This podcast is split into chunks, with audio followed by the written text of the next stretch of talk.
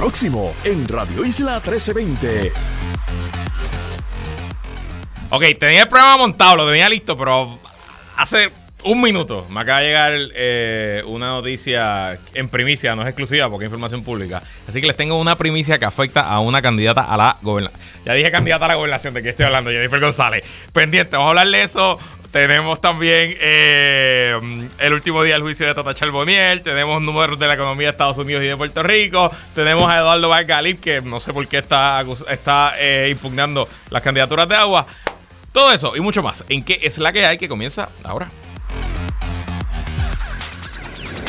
El análisis más potente y completo comienza ahora. Luis Herrero llega prendiendo fuego a los políticos y figuras que se atreven a dañar el país. Radio Isla 1320 presenta ¿Qué es la que hay? con Luis Herrero. Muy buenas tardes, bienvenidos y bienvenidas a ¿Qué es la que hay? con Luis Herrero por Radio Isla 1320. Hoy es jueves 11 de enero del 2024. Estamos en vivo y en directo para todo Puerto Rico por el 1320 AM y su cadena para el mundo a través de radioisla.tv, nuestra aplicación para teléfonos Radio Isla Móvil y en facebook.com diagonal Radio Isla TV. Yo soy Luis Herrero y como siempre les invito a que me sigan en todas las redes sociales como L Herrero y recuerda que este programa lo puedes escuchar en su formato podcast. Búscalo como que es la que hay en tu aplicación de podcast favorita para que me escuches cuando a ti te dé la gana y qué es la que hay, de qué vamos a hablar hoy. Comisión Federal de Elecciones ordena al comité de campaña de Jennifer González como comisionada residente a devolver 200 mil dólares en donativo en exceso. 200, bueno, casi 200, no es un número exacto. Eh, y, nada, eso, eso, me acaba de llegar la carta, así que estoy aquí improvisando, no lo tenía escrito. Literal, Alex vio que salí corriendo de la, para decir algo aquí en la redacción justo antes de empezar el programa, así que eh, les pido sus indulgencias porque estoy leyendo la carta mientras hablo con ustedes.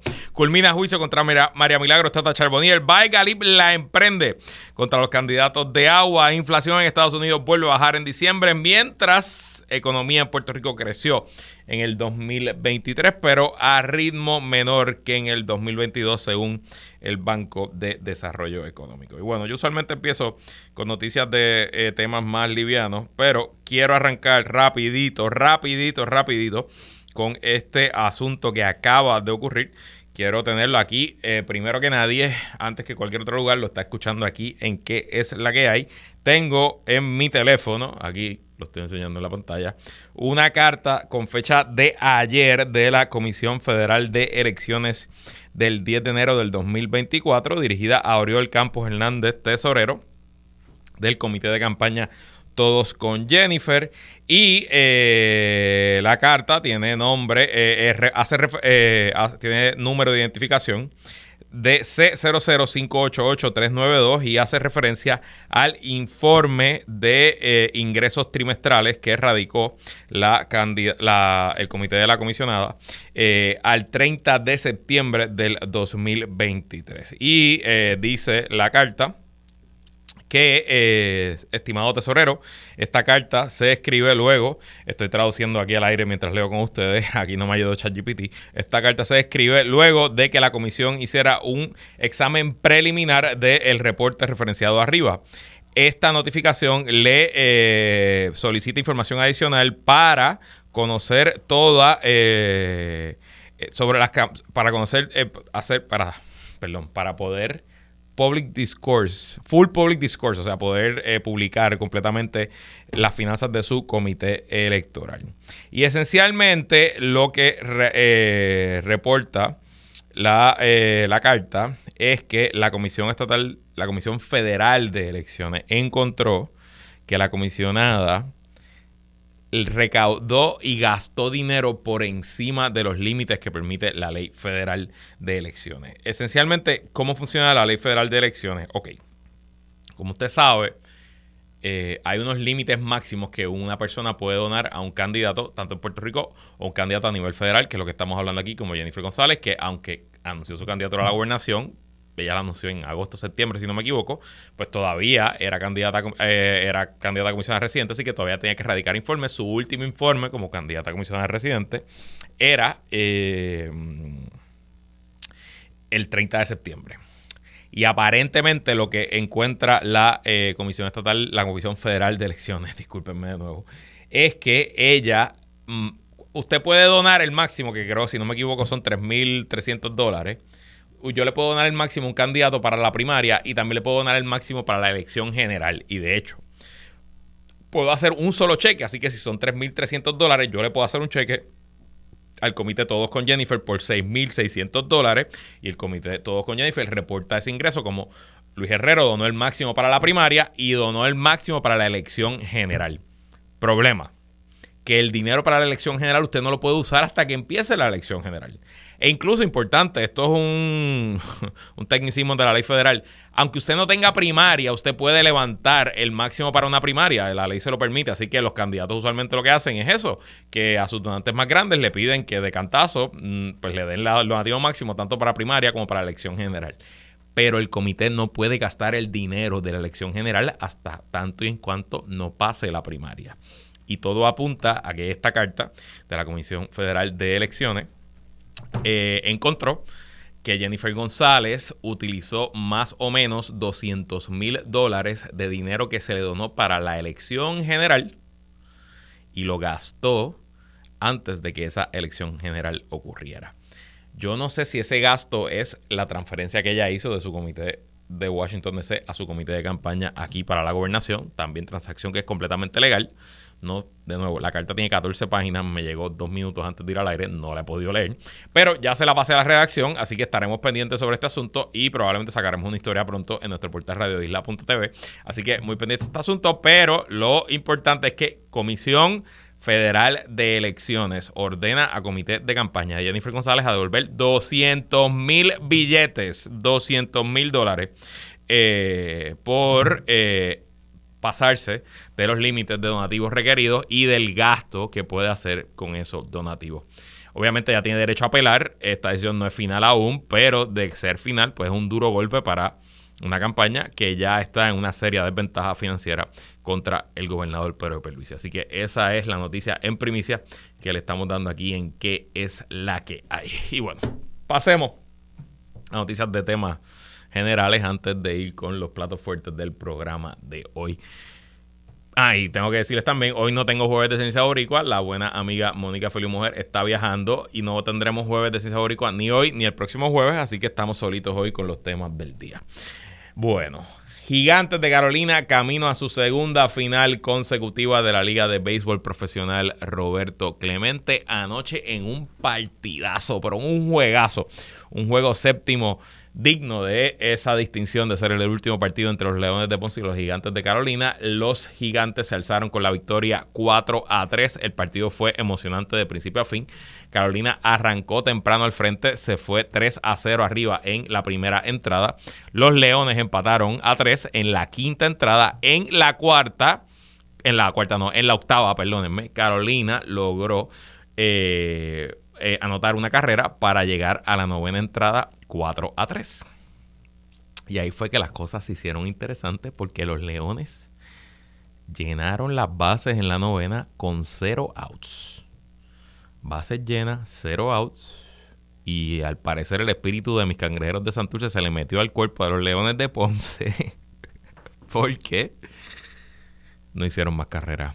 El relevista de Carolina ponchó dos bateadores corridos trayendo dos outs y el tercero hizo un bombito al center field culminando con la temporada de los Leones y asegurando el pase a la postemporada de los Gigantes de Carolina. La serie final, qué importante, otra vez la liga regresa al formato de nueve partidos, hay que ganar cinco, o sea que esto no es un 4 a 7, ahora hay que ganar cinco de nueve partidos. La final arranca mañana en el estadio Roberto Clemente en Carolina. La Carolina terminó la temporada con el segundo mejor récord, Caguas con el cuarto, así que Carolina tiene la ventaja de local en esta serie final. Y eh, comienza mañana y se va a jugar todos los días con descanso lunes y jueves. O sea que se juega mañana en Carolina, sábado en Caguas, domingo en Carolina, el lunes se descansa, martes Caguas, miércoles Carolina, el jueves se descansa y así sucesivamente hasta que uno de los dos equipos culmine con, eh, con, el, con la quinta victoria. Si Carolina ganara, sería apenas su tercer campeonato en toda la historia de la Liga de Béisbol Profesional. Si Caguas ganara, sería su campeonato número 21. Caguas es el equipo con más campeonatos en nuestra liga y estaría buscando añadir a esa ventaja. También, como dato curioso, si Carolina ganara, Sería el tercer campeonato en menos de un año para equipos de Carolina, los gigantes de Carolina del baloncesto superior nacional masculino y las gigantes de Carolina del baloncesto superior nacional femenino. Ambas ganaron sus respectivos campeonatos y de unirse los gigantes, bueno, pues serían tres campeonatos corridos para la ciudad gigante. ¿Quién va a ganar? Yo no sé. Eh, si nos dejáramos llevar por la temporada regular, Carolina jugó bastante mejor que Cagua y Carolina también presenta un bateo que en la serie regular fue mejor que el de Caguas. Pero Caguas tiene el momentum, tiene, eh, están jugando, están inspirados, lucieron mejores que eh, los gigantes en la postemporada, así que si nos dejáramos llevar por la postemporada, los criollos deberían ser los favoritos. ¿A quién yo le voy? Se estarán preguntando ustedes en su casa. Pues yo le voy a los árbitros. Eh, honestamente, no me cae bien ninguno de los dos equipos. Eh, y para mí se acabó el béisbol invernal y estoy pendiente a que pase en la temporada 2024-2025. Ojalá sea un gran espectáculo. Ojalá el público apoye a ambos equipos, que se llenen los dos estadios y ojalá llegue a un noveno juego para ver toda la emoción que nuestro mejor béisbol puede presentar. Y en temas políticos, él alcalde suspendido de Mayagüez, José Guillermo Rodríguez, quien fuera descalificado por el Partido Popular Democrático en su intención de aspirar a el eh, Senado por el Distrito de Mayagüez, pues ayer dio a conocer que no apelará la decisión del partido, lo que lo deja completamente fuera de la papeleta de cara al 2024 y pues tristemente pone fin a una carrera política de más de tres décadas con pues un punto triste, ¿no? Al final del día, independientemente de lo que uno piense del alcalde o no, es una persona que ha servido al país y a su ciudad con distinción y eh, pues que tristemente va a cerrar su carrera con un capítulo triste en este libro que se llama La vida de José Guillermo Rodríguez. Y bueno, vamos con los temas. Hoy comenzó oficialmente, digo, perdón, terminó oficialmente el eh, juicio por corrupción contra María Milagros Tata Charbonnier.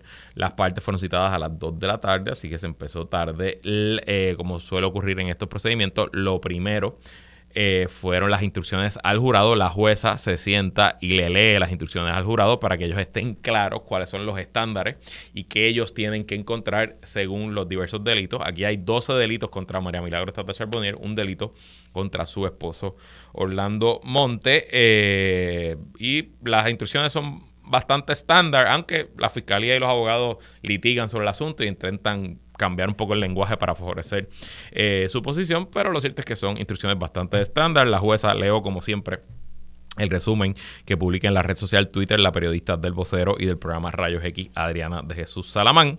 Dice aquí, parte de las instrucciones incluyen la, aclaración de que el pliego acusatorio, acusatorio es, solo, es solo eso, una acusación, no es evidencia que contiene información sobre los cargos que pesan sobre los acusados. La jueza resume el pliego acusatorio, son 12 cargos contra Charbonnier y Montes, conspiración, fraude y soborno, fraude electrónico y lavado de dinero, Charbonnier también enfrenta un cargo por obstrucción a la justicia. Perdonen, había dicho que era 12 contra Charbonnier, son 13 contra Charbonnier, 12 contra su esposo. Otra parte de las instrucciones le insta al jurado a creer los testimonios que le tienen sentido por experiencia y por los hechos que han visto. Aquí se dijo que Charbonnier Laureano hizo unas declaraciones a las autoridades. Es para ustedes decidir si Charbonnier Laureano hizo declaración y cuánto peso le dan a esa declaración. En cuanto a los cargos de conspiración, la jueza instruyó al jurado que la conspiración no tiene que ser un plan concreto y predeterminado, sino que todos los envueltos tienen un conocimiento general del crimen. El mero hecho que tengan una relación entre sí no es prueba de conspiración. Eh, o sea, la conspiración no tiene que concretarse para que el delito haya ocurrido.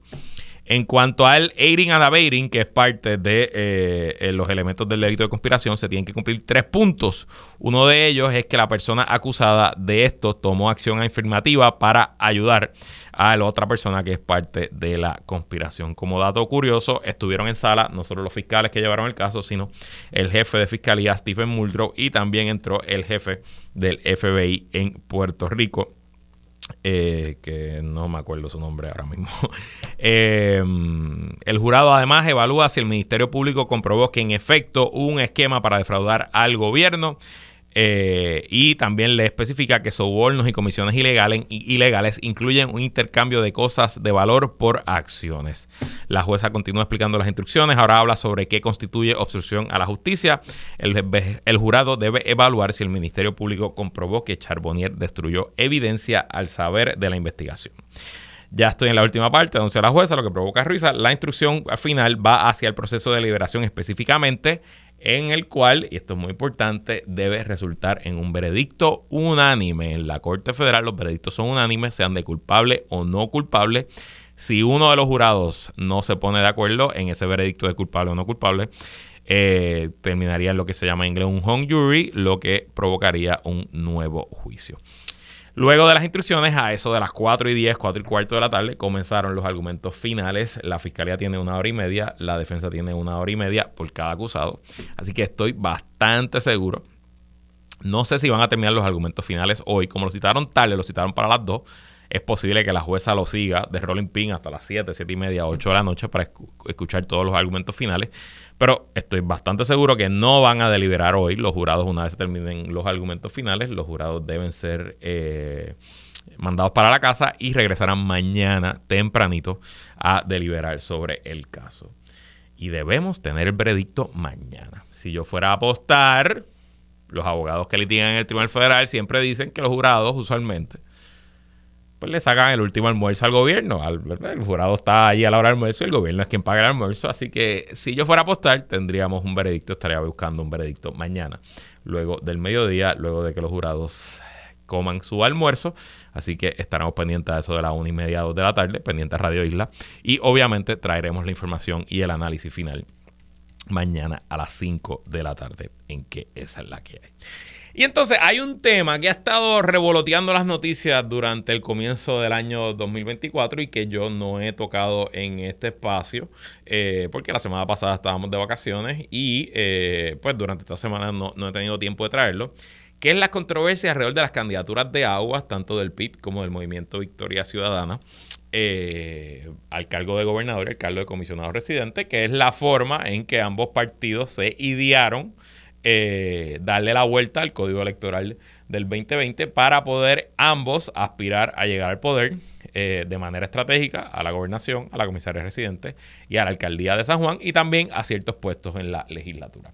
Me ha sorprendido la estridencia del debate y los argumentos que han traído sobre todo las, las personas que no forman parte eh, de la alianza, porque honestamente lo siento un poco vagos y hasta, hasta de mala fe.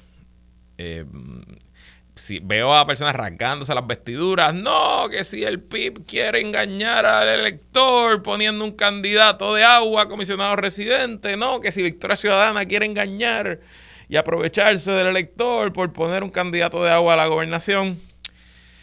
Y miren, o sea, honestamente, honestamente, entiendo que el PIB y Victoria están haciendo claramente lo que ellos dijeron que iban a hacer. Intentaron hacer candidaturas coaligadas, intentaron correr bajo una sola insignia o que ambos que los candidatos estuvieran en las dos columnas. Los tribunales no le dieron la razón, la legislatura ni siquiera intentó enmendar el código electoral y bueno, pues el PIB y Victoria Ciudadana están jugando con las cartas que le dieron. Entonces me parece hasta un poco hipócrita que después de que no le permitieron correr bajo candidaturas coaligadas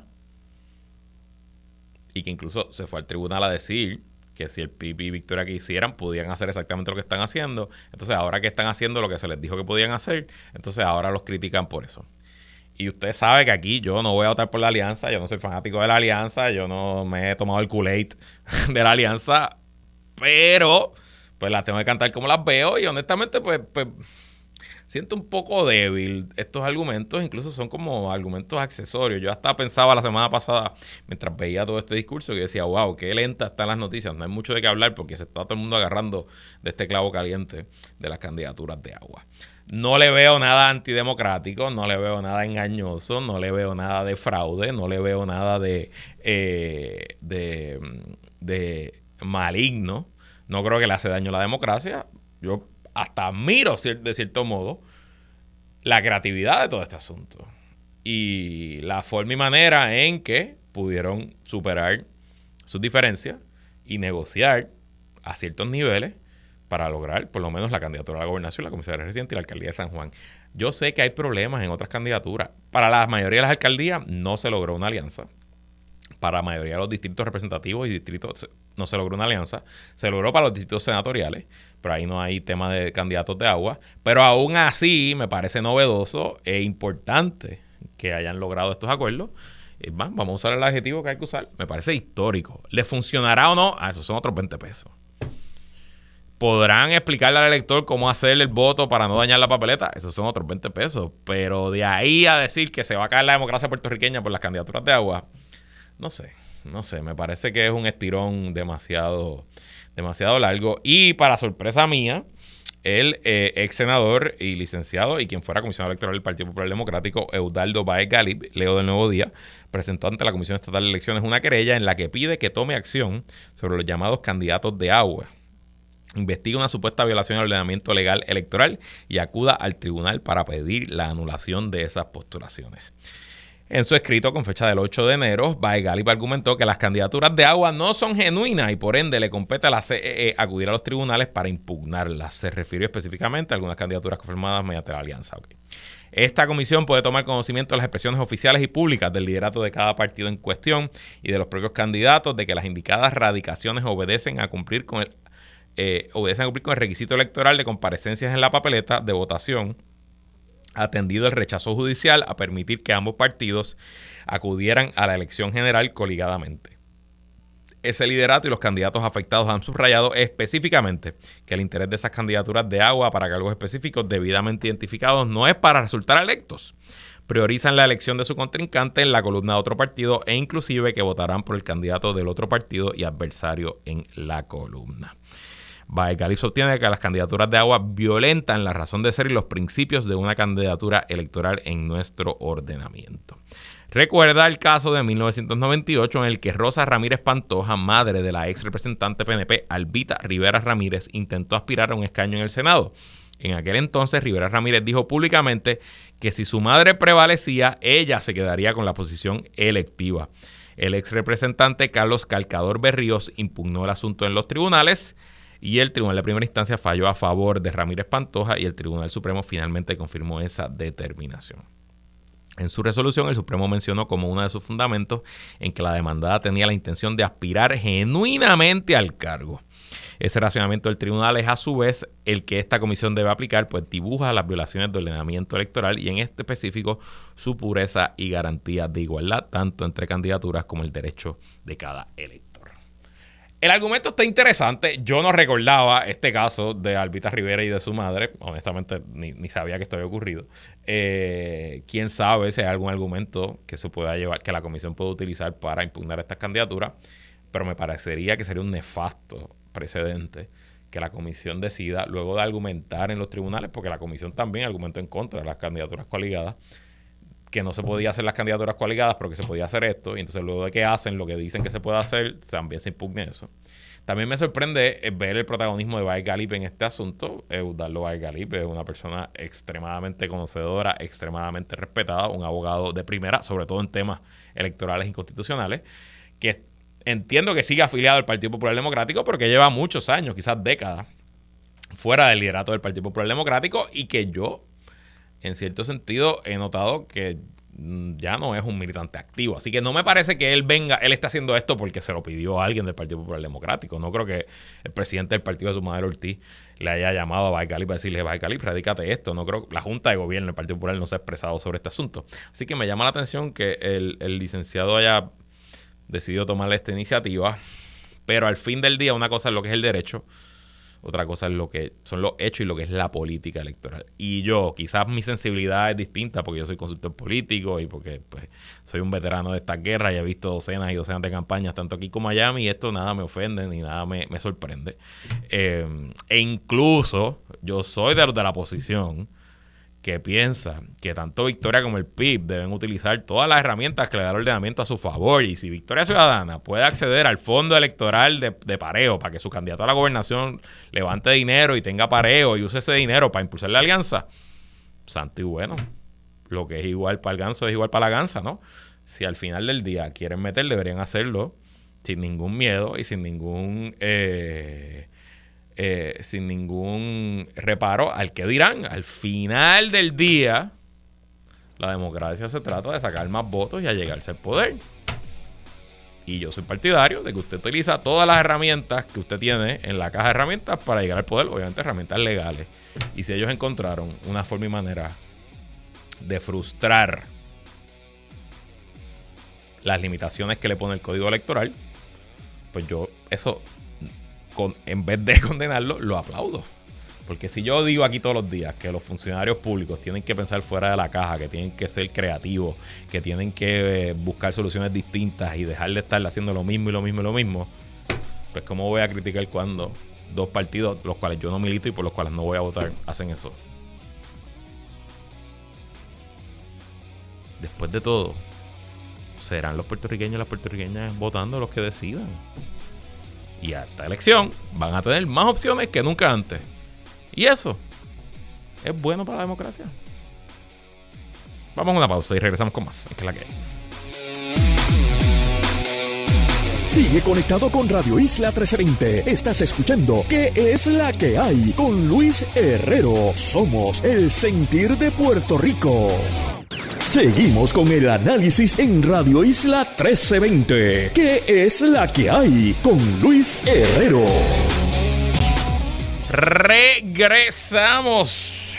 Y bueno, si no escucharon el comienzo del programa al arrancar la edición de hoy de eh, ¿Qué es la que hay? Les informé que ayer en una determinación de la Comisión Federal de Elecciones, el comité de campaña de Jennifer González tendrá que devolver casi 200 mil dólares en contribuciones que recibió, no en exceso, porque recibió las contribuciones legalmente, pero que gastó en exceso porque eran contribuciones que estaban destinadas para la elección general y no para la primaria para comisionado residente. Eh, tengo entendido, esto salió aquí en primicia, nadie más lo ha cubierto hasta el momento. Pronto sacaremos una nota en nuestro portal radioisla.tv, pero eso está ocurriendo ahora mismo. Y como siempre les invito a que busquen la grabación del podcast, que es la que hay en su aplicación de podcast favorita, para que puedan, eh, bueno, pues escuchar lo que dijimos ahí. Vamos ahora con notas económicas. Hoy salieron los números de inflación en los Estados Unidos, números que eh, prepara el eh, Departamento de Comercio de los Estados Unidos. Y los datos, estoy leyendo el New York Times traducido al español por el ChatGPT, los datos de precios al consumidor proporcionados eh, a los formadores de política pública, la Reserva Federal, la Casa Blanca y los hogares estadounidenses ofrecen nueva evidencia de que la inflación continuó desacelerándose a fines de 2023. En general, la inflación aumentó más rápidamente en diciembre que en noviembre, en términos anuales, eso es una mala noticia. En diciembre aumentó 3.4% frente al 3.1% que había aumentado en noviembre. Y esto fue más de lo que economistas en una encuesta de Bloomberg habían pronosticado. Pero, importante, cuando se eliminan los precios volátiles de los alimentos y los combustibles, eh, la inflación aumentó 3.9% en el año de diciembre frente al 4% que había aumentado en noviembre. Ustedes recordarán que aunque los precios de la gasolina venían bajando consistentemente desde el verano para acá, hubo un shock en diciembre relacionado a los conflictos en el Medio Oriente y no necesariamente a la guerra entre Israel y Hamas en el estrecho de Gaza, sino a la intervención de los Houthis, de esta tribu separatista en Yemen que eh, lleva una guerra civil contra el gobierno de Yemen y que es apoyada por Irán y por eh, otros grupos. Y los Houthis que todavía hoy están haciendo ataques al, al comercio marítimo que transita por el Mar Rojo camino a el canal de Suez. Eh, y bueno, eso creó un shock temporero que ya se ha ido disipando y los precios han seguido bajando, pero ese shock subió el precio de la gasolina, subió el precio del petróleo, a su vez eso sube el precio de los combustibles y ahí es que probablemente está ese aumento leve en la inflación en diciembre cuando se compara versus noviembre, pero de todos modos, eh, cuando se compara se eliminan esas variables, vemos que la inflación sigue bajando y también obviamente cuando se compara con el año anterior, que los números estaban en 6, 7%, pues ya una inflación de 3.9% es una inflación que está casi, casi, casi, casi, casi, casi en el objetivo de la Reserva Federal, que es que la inflación se mantenga entre 2 y 3%. De hecho, la expectativa para este 2024 es que la Reserva Federal bajará los intereses, comenzará a bajar las tasas de intereses, a lo que no ha hecho eh, por varios años y que eso aún más debe aliviar la carga de eh, los consumidores. Los, datos destacan que aunque la inflación sigue siendo más rápida de lo habitual y es probable que haya fluctuaciones mes a mes a medida que los precios del gas varían, la medida continúa progresando hacia un ritmo normal. Esto probablemente se ha recibido como una buena noticia por los banqueros centrales y el presidente Biden después de casi tres años de aumento de precios rápidos que han elevado los costos para los consumidores y presionado muchos presupuestos familiares. Hemos visto cómo los datos pueden ser irregulares, dijo Gregory Daco, economista jefe de EY Parthenon. La dinámica importante realmente está en el nivel central y lo que estamos viendo en el nivel central es una en una base de tres o incluso seis meses es realmente alentador.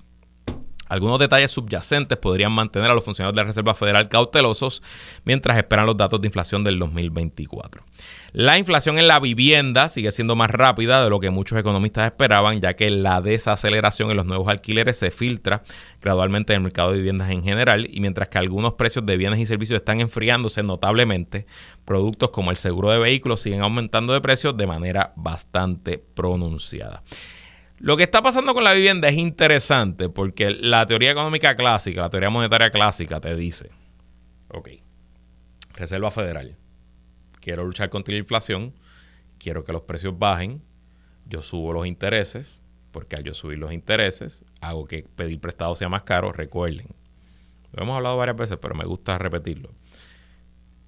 La Reserva Federal es el banco de los bancos. Los bancos, cuando necesitan pedir prestado para financiar sus operaciones, pues van a la Reserva Federal. Y la Reserva Federal le presta eh, cobrando el por ciento de interés, que es la famosa tasa de interés por la mayoría de esta década, desde la pandemia para acá, la tasa de interés estuvo casi en cero.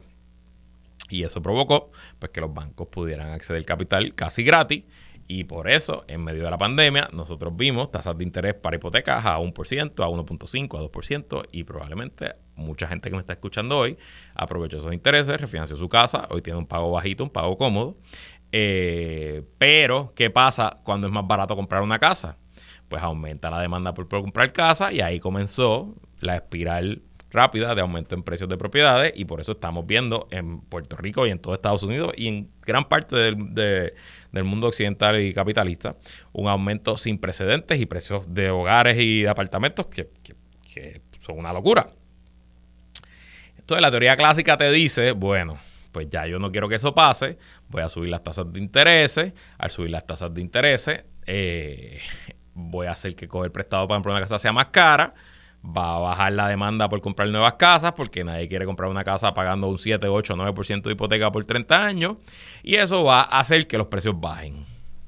Pero no se ha visto ese bajón de precios, aunque sí han subido los intereses y los préstamos, la ciudad hipotecaria está en 7, 8, 9% el, el interés no se ha visto un bajón en ese precio. ¿Y por qué? Bueno, hay varias teorías. La que más yo simpatizo es una teoría del profesor Scott Galloway, que él dice que parte del problema que tenemos es que hay una población que está ahora mismo muy contenta en su casa con su tasa de interés de 3, 4, 5% y que aunque el valor del precio de la casa ha subido y pudiera vender y tener una ganancia, dice, pero es que yo no me voy a ir de aquí si yo estoy bien contento con mi tasa de interés, ¿para dónde yo me voy a ir a estar pagando 7 y 8%? ¿Para dónde yo me voy a ir? Eh, y eso pues no ha creado el incentivo, no ha creado, no ha abierto el inventario, no hay más inventario de casas para comprar y los precios se han mantenido altos. Y de hecho, si no me equivoco, estoy a memoria, debí haberlo buscado en las notas de los programas anteriores, uno de los últimos programas de diciembre del 2023, hablamos de datos de Puerto Rico, que se han caído las originaciones en eh, las ventas de hipotecas, 2023 se vendieron menos que en el 2022, sobre todo en el último semestre del 2023, pero el precio promedio de ventas en Puerto Rico apenas había bajado 0.3, 0.4%. Y si usted compara, cuando se rompió, explotó la burbuja inmobiliaria a principios de la primera década, digo, a mitad de la primera década de este siglo, cuando se cayeron las, hipotecas, también se cayeron los precios de, las casas en Puerto Rico. Y aquí han bajado las hipotecas, pero no han bajado los precios. Eh, y ahí es que está ese, ese desfase en la economía al momento que uno presume que, que debería romperse y que debería en algún momento empezar a ver un bajón en los precios de las propiedades. Lo que sí yo creo que está ocurriendo es que ya no están aumentando más. Y que el precio más o menos se mantiene estable, claro, pero sigue siendo un precio alto. Y bueno, esa es la eh, proyección al comienzo del 2024, el tema de la inflación, el tema de la confianza de los consumidores, el tema de los precios es el tema que está dominando la política electoral en los Estados Unidos y que probablemente también, junto a la seguridad en Puerto Rico, domine la política del 2024, pero son buenas noticias para el presidente Biden, que la inflación no siga subiendo. Ahora lo difícil es convencer a la gente de que la economía está bien y de que los precios están bajando. Y eso es una tarea mucho, mucho, mucho, mucho, mucho, mucho, mucho más complicada que simplemente yo leer aquí los números que publica el Departamento de Comercio de los Estados Unidos.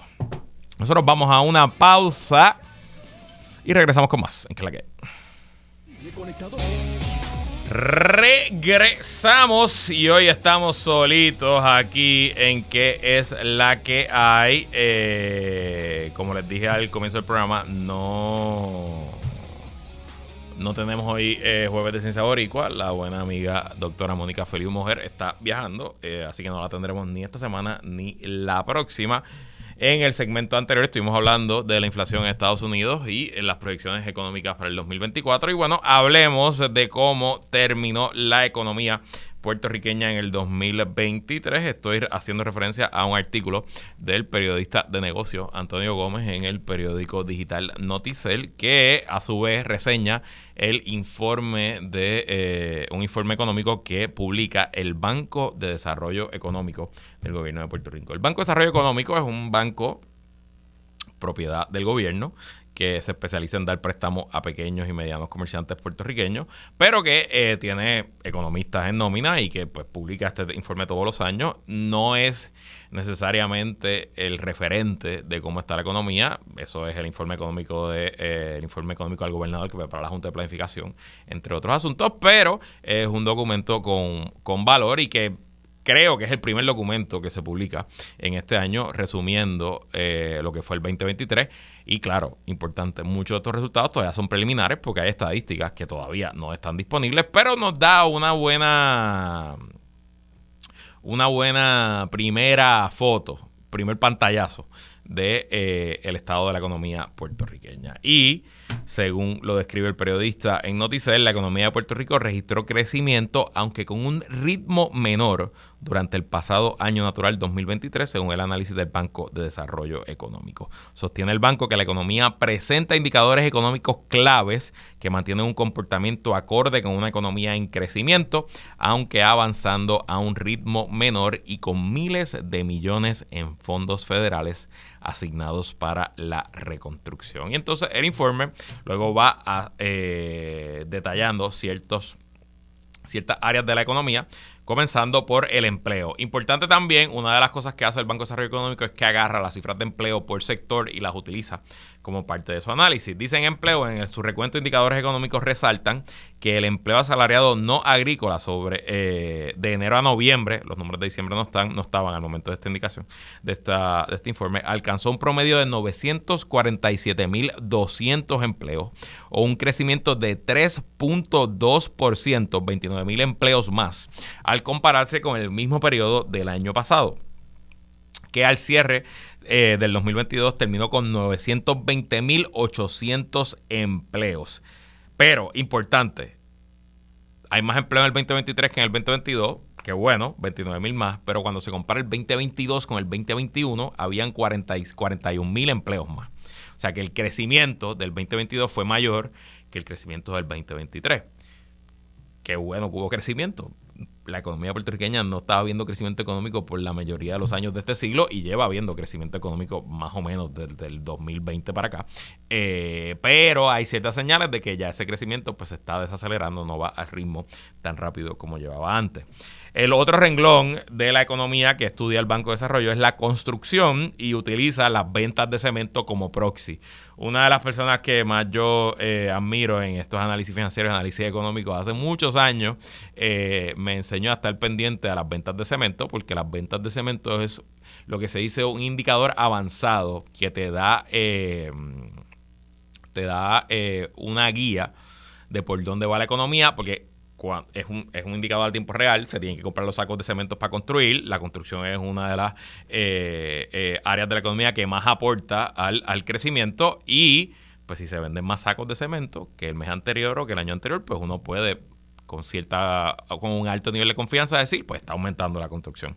Y señalan que eh, se espera que el 2023 supere el total de ventas que se dio durante el 2022, cuando mermaron por 6.8% para alcanzar un nivel de 14.5 millones de sacos de cemento vendidos.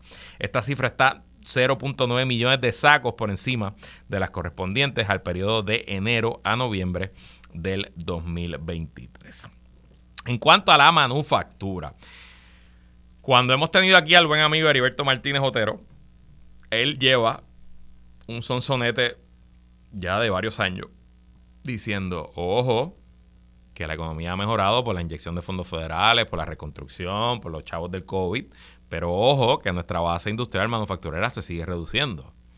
Y de hecho, las exportaciones, que son el 50% de ellas en Puerto Rico históricamente son de la manufactura puertorriqueña, eh, se vienen bajando. Eh, así que hay que estar pendiente porque una vez acaban los fondos federales, que no va a pasar mañana, pero va a pasar en esta década, pues tenemos que volver a nuestra, a nuestra fortaleza, que es la base industrial, y si esa base industrial se sigue debilitando, bueno, pues podemos tener un problema al mediano plazo. Pues dice aquí eh, que en cuanto al empleo en la manufactura, señalan que el empleo de manufactura sigue su trayectoria ascendente por tercer año consecutivo y durante el periodo de enero a noviembre registró un incremento de 2.6% para un total de 83.600 empleos asalariados en la manufactura. Que bueno, hay más empleos en la manufactura, pero por lo menos del artículo de Noticel, el banco no dice si ese aumento en el empleo también ha conllevado un aumento en las exportaciones. Y me sospecho que si no lo dice es porque no ha pasado. Así que póngale un checkmark ahí, una marquita de ojo de que tenemos que estar pendientes a este número de la manufactura puertorriqueña. Las ventas al letal también culminan en el alza. Sobre el sector comercial afirman que continúan presentando crecimiento e indican que el periodo de enero a noviembre de 2023 culminó con 164 mil empleos en el sector comercial, un aumento de 1.5%. Pero eh, más importante que cuánta gente trabaja en el comercio es cuántas ventas hubo. En ese sentido, las ventas al detalle aumentaron de forma nominal durante el periodo del año de eh, enero a octubre, porque octubre es el último número que se tiene, en 3.6% para un total de 31.871. Eh, ah, no, pero aquí entonces bajaron. Ah, no, espérate, espérate, que algo, algo, algo me confundí aquí. Déjame buscar el artículo original aquí está, ventas al letal. Ok, ok, ok. lo estoy leyendo ya del artículo digital y no de mis notas. En ese sentido, las ventas al detalle aumentaron de forma nominal durante el periodo de enero a octubre de 2023 un 3.6% para un total de 31.871 millones comparados con el mismo periodo del año anterior, mientras que el total de ventas fue de 37.655 millones. Pues hay 6.000 millones menos. No sé, no, el error viene del artículo. Aquí estoy confundido. Les pido disculpas porque no entiendo, hay menos ventas en el 2023 que en el 2022. Claro, los números del 2023 no incluyen noviembre y diciembre, que son los meses de más ventas. Así que es posible que la economía en noviembre y diciembre haya vendido lo suficiente para sobrepasar los números del 2022.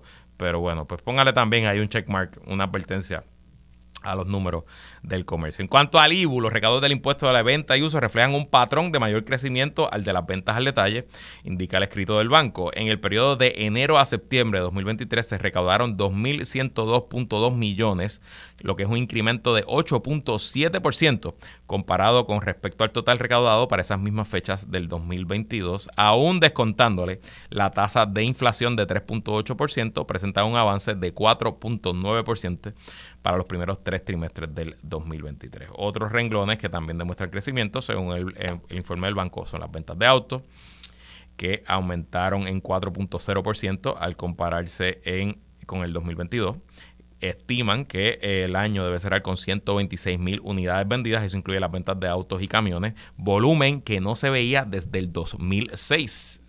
Importante, el 2006 fue el último año antes de la crisis económica puertorriqueña, la depresión económica que arrancó esencialmente con el cierre del gobierno ese mismo año. El consumo de gasolina se ha mantenido estable, el consumo de energía también se ha mantenido estable y por último, el último indicador que utiliza el Banco de Desarrollo Económico es el índice de actividad económica que produce el propio Banco de Desarrollo Económico, antes lo hacía el BGF. De hecho, el Banco de Desarrollo Económico un poco hereda esta, esta parte de lo que es eh, informes económicos que antes hacía el BGF, ahora lo hace el banco. Y dice que el índice de actividad económica registró 129.5 puntos en 129.5 en noviembre de 2023, lo que representa una tasa de crecimiento de 5.9% respecto al año anterior. Así que dentro de todo, un año positivo para la economía de Puerto Rico, obviamente. Eso no quiere decir que se resolvieron nuestros problemas, claro que no. Eso no quiere decir que enfrentamos problemas serios y estructurales, claro que no. Pero después de tantos años de malas noticias, hay que aceptar que las cosas han mejorado un poco. Y no hay nada malo con decirlo. Hablaba el amigo Armando Valdés la semana pasada aquí en su programa y después en Twitter de que hay cierta propensión de los medios a nunca enfatizar en cosas positivas y siempre pues decir que las cosas están, el mundo se está acabando y que vamos de mal en peor. Pero eso no necesariamente es así. Así que yo pues cada vez que puedo aprovecho para resaltar estos temas y tratar un poco de eh, traer algo de optimismo a nuestro día a día, aunque ustedes saben que muchas veces pues terminamos con una nota pesimista en este programa, pero hoy quizás es porque es el nuevo año, quizás es porque me siento bien, quizás es porque ya boté el golpe que se eliminaron los cangrejeros y dentro de todo pues las cosas parecen estar mejor que el año pasado. Claro, eso no quiere decir que van a estar mejor para siempre. Y hasta aquí esta edición de que es la que hay con Luis Herrero. Como siempre, agradecidos de su sintonía y patrocinio. Quédese con nosotros. La mejor programación y análisis de la radio puertorriqueña continúa en Radio Isla 1320. Lo próximo, el informe del tiempo con su Hailey López Belén. Hasta mañana.